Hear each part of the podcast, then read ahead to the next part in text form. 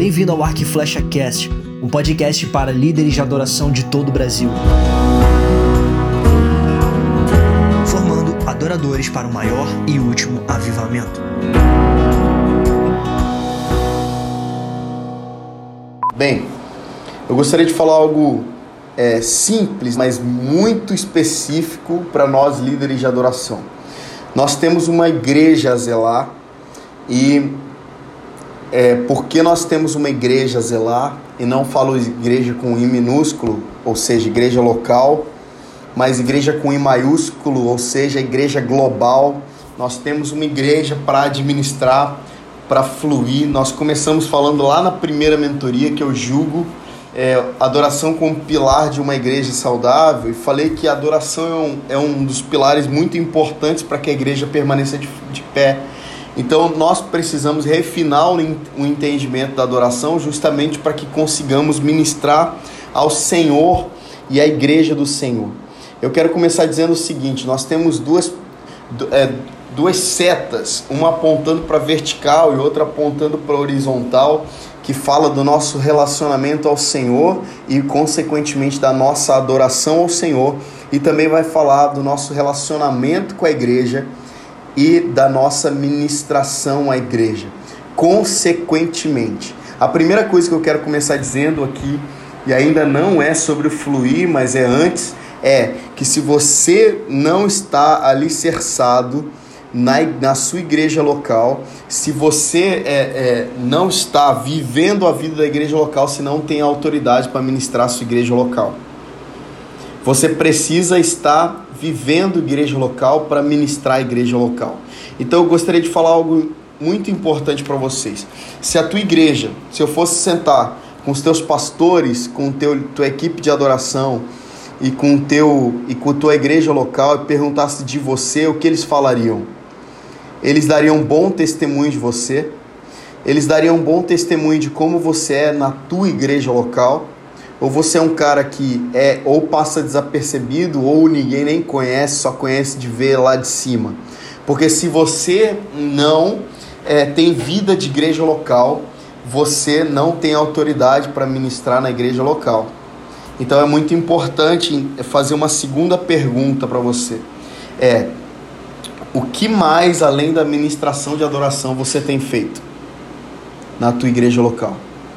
Porque o ministro que se diz ministro, ele precisa entender o seguinte, que ele não é só ministro em cima do palco, mas ele é ministro é, em todos os lugares. Nós falamos muito sobre o líder de adoração, né? sermos líderes de adoração, e por, e por isso precisamos entender que, como somos líderes de adoração, precisamos entender que, primeiro, antes de liderarmos a adoração, carregamos dentro de nós uma liderança que essa liderança precisa escorrer por, por todos os aspectos da nossa vida. Deixa eu falar uma coisa. Existem algumas coisas que a gente precisa quebrar nossa mentalidade para começar a entender a, a liderança de adoração efetivamente. Tá? Então a gente vai correr, em algum momento eu vou abrir para que vocês façam suas perguntas. Mas eu, o que eu quero falar hoje é de maneira bem prática. Eu não vou mexer com a tua maneira de conduzir a música, tá? Porque isso é o último. Mas eu vou mexer com, a, com o teu entendimento sobre o que é liderar adoração. Nós sabemos que lá em Mateus capítulo 3, se você for lá comigo, é, a, gente, a gente vê isso além, é, por mais que isso seja um clichê, mas é muito importante que a gente veja isso. Mateus capítulo 3, versículo 13 em diante vai dizer assim: Por esse tempo, dirigiu-se Jesus da Galiléia para o Jordão, a fim de que João o batizasse. Ele, porém, o dissuadia, dizendo: eu é que preciso ser batizado por ti e tu vens a mim? Mas Jesus lhe respondeu: Deixa por enquanto, porque assim nos convém cumprir toda a justiça. Então ele o admitiu.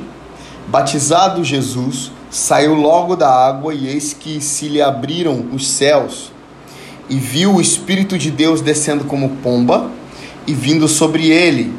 E eis uma voz dos céus que dizia: esse é meu filho amado, em quem me comprazo.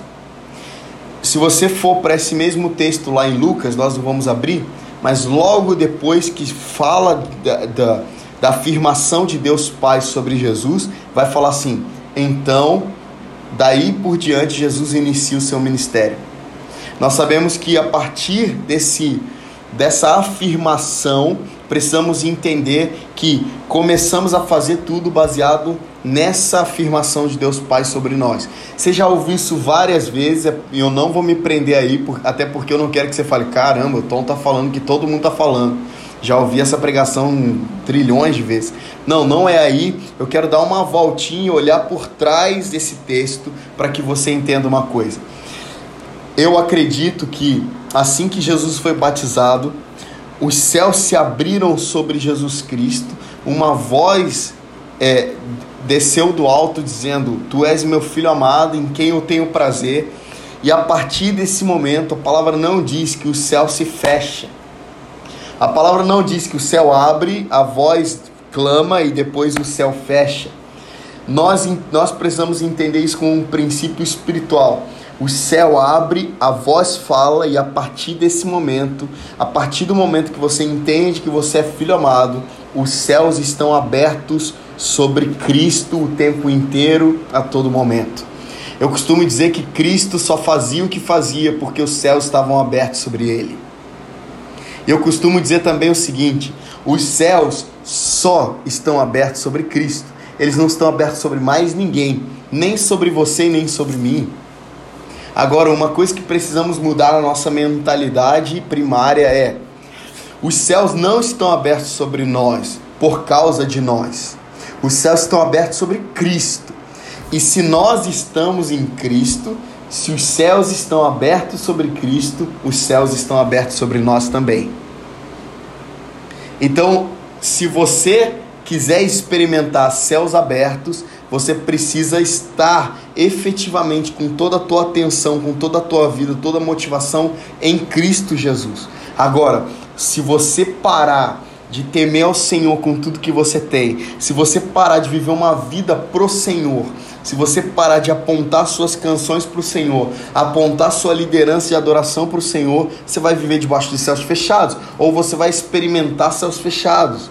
É por isso que, gente, quantas vezes a gente teve que cantar, quase que gemendo, pedindo para que os céus se abram? Quantas vezes a gente falou, pelo amor de Deus, que os céus se abram agora, porque senão ferrou, eu não sei como é que vai ser.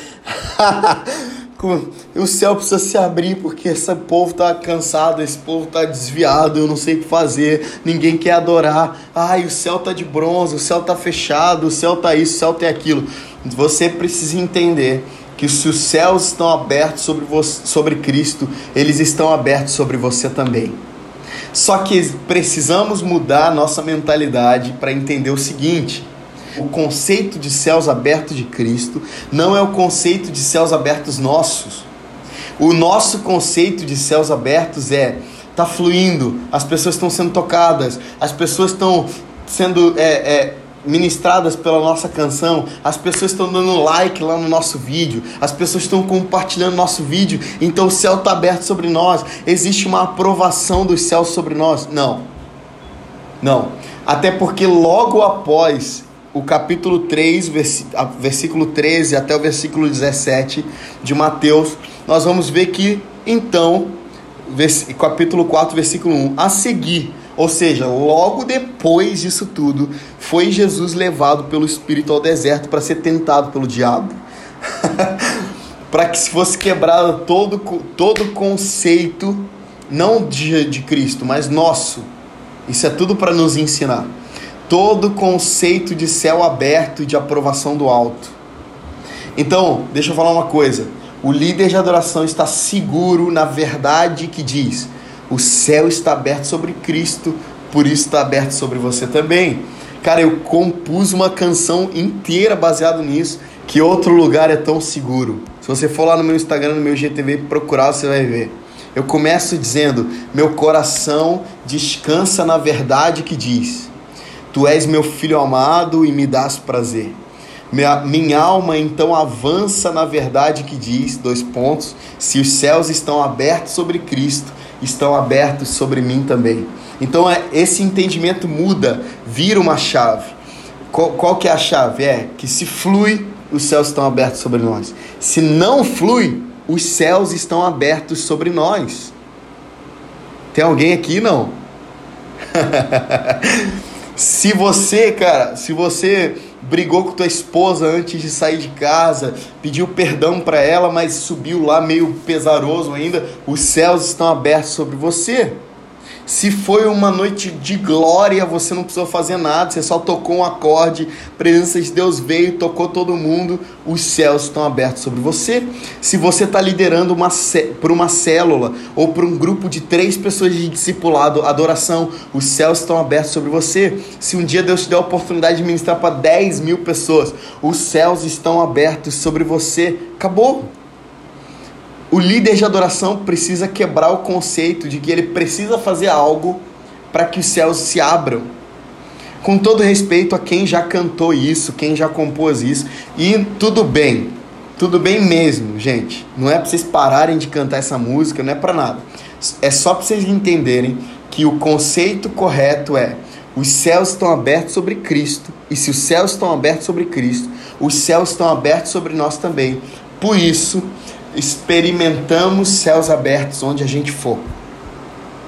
Porque existe um problema no conceito de abra o céu, fecha o céu, abra o céu, fecha o céu, abra o céu, fecha o céu. Qual que é o, o problema desse conceito?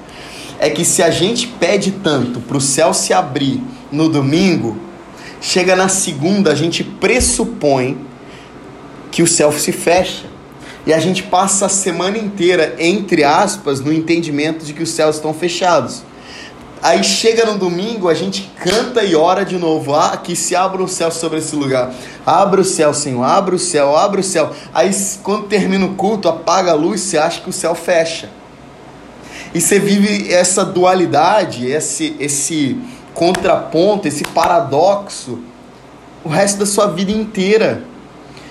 E isso fala muito do seu legalismo, fala muito da sua religiosidade mesmo que sua religiosidade seja, seja uma religiosidade, é, entre aspas, tá? com boas intenções, sem querer você está se manifestando uma religiosidade que está dentro de você. Você pode falar, eu não sou religioso, eu quero agradar o Senhor, tá? Mas aquilo que você faz se parece muito com a religiosidade, se parece muito com alguém religioso. Então nós precisamos mudar a mente porque lembra, tudo que a gente pensa afeta aquilo que a gente sente, tudo que aquilo que a gente sente afeta aquilo que a gente faz. Se a gente faz algo parecido com legalismo, religiosidade, meritocracia, eu não sei se você sabe o que é isso, mas o que é religiosidade? Religiosidade é pegar todo o evento sobrenatural e transformar ele numa repetição de microeventos que perderam a vida tá? Então religiosidade é pegar um, uma coisa viva e transformar morta. É igual, que sabe o que é religiosidade? É aquela menininha que do desenho que ela de tanto ela abraçar o gato, o gato morreu e ela continua brincando com o gato achando que ele está vivo. É isso. É você pegar, é você pegar uma canção que marcou sua vida e colocar ela todo dia no teu devocional para ver se acontece a mesma coisa que aconteceu no dia que marcou tua vida. E obviamente não acontece mais, nunca mais vai acontecer aquilo, porque não era sobre a canção, mas era sobre o que Deus queria fazer naquele dia. Então, religiosidade é você abrir mão do novo pra, e ficar com o velho como se ele fosse novo. Você está entendendo? Então o que acontece é que de, de uma vez por todas nós precisamos entender que os céus se abriram sobre Cristo e nunca mais se fecharam. Os céus se abriram sobre Cristo e essa afirmação continua na vida dele, tanto que em João capítulo 5, versículo 19, Jesus fala: Eu só faço, o filho só faz aquilo que vê o pai fazer. Ou seja, eu ando para frente com os olhos para cima eu ando para frente com os olhos na eternidade, onde, Cristo, onde, onde o Pai está. Eu ando para frente com a minha atenção focada no Pai. Tudo que eu faço, tudo que eu faço é novo. Por que, que tudo que eu faço é novo? Porque Deus faz novas todas as coisas. Então, religiosidade é isso. O que, que é legalismo? Legalismo é alguém que foi preso na lei, é alguém que está vivendo debaixo da lei, é alguém que está preso na, na, na, na pior parte da lei, né? Porque a lei é uma benção, a lei nos prende, né? Num limite que a gente não, não, não pode ultrapassar. Agora, alguém que vive em prol da lei desconsidera a graça que nos foi dada. E você vai ver que legalismo é algo que é mérito de alguém que é religioso. O legalista, porque ele vive na religiosidade, ele vai apontar alguém que está vivendo novo, vai falar meninice. Ele vai apontar alguém chorando na presença de Jesus, vai falar meninice, isso aí é meninice. O legalista, ele vai ver alguém, alguém que está prosperando, ele vai falar, ah, deve ter dado muito dízimo. deve ter dado um dízimo maior do que, do que eu dou, por isso que ele está prosperando. Ou ele vai ver alguém passando por uma necessidade financeira e vai falar: deve ser porque não deu o dízimo. Ou seja, é pego na questão da lei, porque pela lei, a, a ótica da lei é: se você faz, você vive, se você não faz, você morre. Se você faz, você prospera, se você não faz, você não prospera. Ou seja, o legalista ele vai sempre andar é, no pior sentido, em cima da linha do certo e do errado. E, e, e a meritocracia aponta para aquele que olha para dentro de você e percebe o seguinte: eu acertei, então eu sou digno do céu. Eu errei, então eu sou digno do inferno. Eu mereço o inferno porque eu errei. Ou seja, nós, nós passamos, eu não sei se você já passou por isso, mas tal, eu tô levantando a minha mão como primeiro aqui, ó. Já vivi muitos anos assim. Ai, pastor, eu não vou ministrar hoje porque eu não estou bem. eu acho que eu não vou ministrar hoje porque eu, eu não estou bem não para ministrar. Eu tô, é, eu, essa semana aí eu não dei o meu melhor e eu não estou podendo ministrar, eu não sou digno, eu não sou digno. Eu não sou digno de ministrar. Agora, em nome de Jesus, quem aqui é digno de ministrar? Quem aqui é digno de ministrar? Quem, senão Cristo, é digno de ministrar? Eu não estou dizendo que se você anda no pecado, você vai lá e fala, não, eu não sou digno mesmo, então tá tudo certo. Não estou falando sobre quem vive no pecado, eu estou falando sobre quem peca. Quem peca é todo mundo dessa sala aqui e o resto do planeta peca. Agora, a, a meritocracia ela faz com que o, o líder de adoração seja preso no conceito de hoje eu não vou ministrar porque eu, eu não tô não tô bem ou você sobe lá debaixo de uma condenação que te puxa para baixo. Gente, pelo amor de Deus, levanta a mão quem já ficou preso nisso de, mano, eu tô aqui, Jesus não vai fazer nada hoje Jesus não vai, não vai tocar ninguém porque eu não tô bem, porque eu. a minha mãozinha levantada aqui, ó. Porque eu, eu não tô bem e eu não tô bem para ministrar, então eu posso até ministrar porque não tem ninguém. Isso é uma maldição, ministrar porque não tem ninguém. Gente, em nome de Jesus, ou você ministra porque só tem você, porque você é especial e o céu está aberto sobre você, ou você não ministra, não vai para a igreja, não atrapalha a vida dos outros. Agora, não sobe lá dizendo, ai, eu só não, só não ministro hoje porque não tem ninguém para me substituir. Você não entendeu ainda que debaixo, é, é, em cima de você existe um privilégio, existe uma autoridade, existe, cara, um, um, é uma honra que Deus te deu para por você estar tá liderando a adoração. Liderar a adoração é uma honra minha, de toda a minha vida. Sabe por quê? Porque eu acredito que seja o maior privilégio de toda a minha vida é levar a gente para um novo lugar espiritual, porque é isso que o líder de adoração tem que fazer. O líder de adoração pega, pega um povo que estava em trevas e traz para a luz. É um povo traz um, pega um povo que estava em tristeza e traz para alegria. Ele pega um povo que estava se sentindo culpado e traz liberdade no espírito. É isso que o líder de adoração contribui a, a, a fazer na, na liturgia. Então eu acredito que à medida em que a gente vai mudando a nossa mentalidade, a gente vai entendendo que a gente só não lidera melhor a adoração por causa de sofismas, por causa de dogmas, por causa daquilo que disseram pra gente. Gente, deixa eu falar uma coisa. Liderar a adoração é esquecer o que disseram para você e ficar só com o que Deus pensa sobre o ambiente o que Deus quer com aquele ambiente, o que Deus deseja com aquela noite. A palavra de Deus fala em Salmo 139, Davi disse isso: nos, nos teus livros, ou no teu livro, foram escritos e determinados todos os meus dias, quando nenhum deles ainda existisse, ou seja, eu acredito nesse Deus que fez todos os dias do jeito que eles são. Eu acredito nesse Deus que planejou e determinou que hoje fosse hoje, que hoje não fosse ontem nem amanhã, hoje fosse hoje. Vocês percebem que eu tô mais animado hoje, né, gente? Vocês percebem? eu tô quase dando uns aleluia aqui, uns glória, porque liderar a adoração é a coisa mais linda desse mundo debaixo de uma mentalidade redentora, debaixo de uma mentalidade de liberdade. Liberdade não é libertinagem, liberdade não é fazer do meu jeito, é fazer do jeito de Deus. Porque Ele nos libertou do império das trevas e nos trouxe para o reino do Filho do seu amor. Então nós, nós acreditamos que essa mentalidade de que os céus estão abertos sobre nós precisa ser uma regra na nossa vida.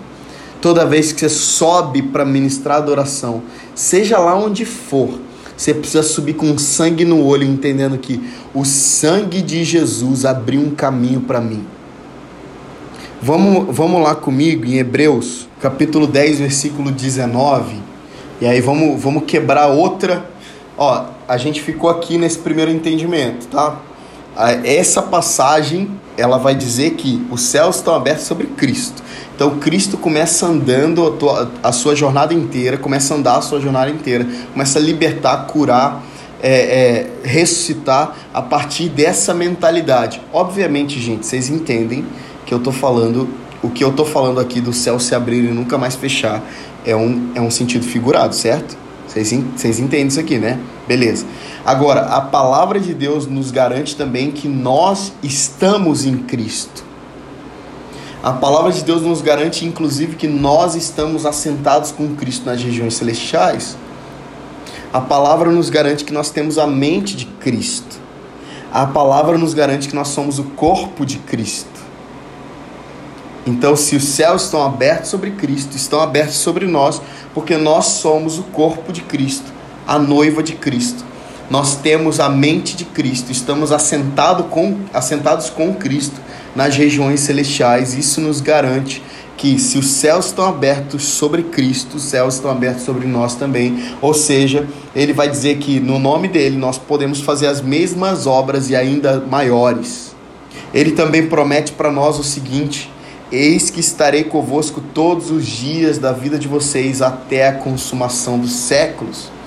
Isso já responde. Outra coisa, se dois ou três estiverem reunidos no meu nome, ali eu estarei. Ou seja, se Jesus Cristo está, ele decide estar em tudo que nós fazemos, onde ele chega, ele chega debaixo de céus abertos. Eu costumo dizer que essa mentalidade me empodera, não no sentido triunfalista ou yes, não, mas no sentido de que isso me empodera para entender o seguinte: se Jesus Cristo decidiu fazer parte de todas as reuniões que eu tiver, e que meus irmãos tiverem, onde nós chegarmos para levantar o nome de Jesus, o reino de Deus chegou também.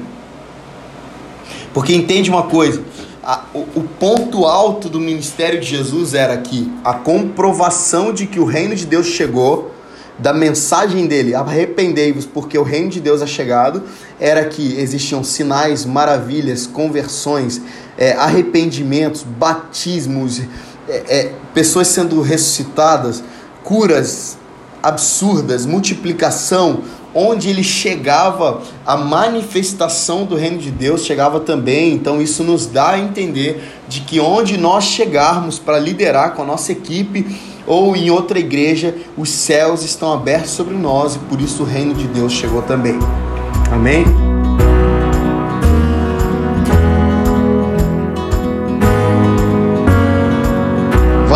Espero que esse podcast tenha abençoado sua vida. Até a próxima. Deus abençoe.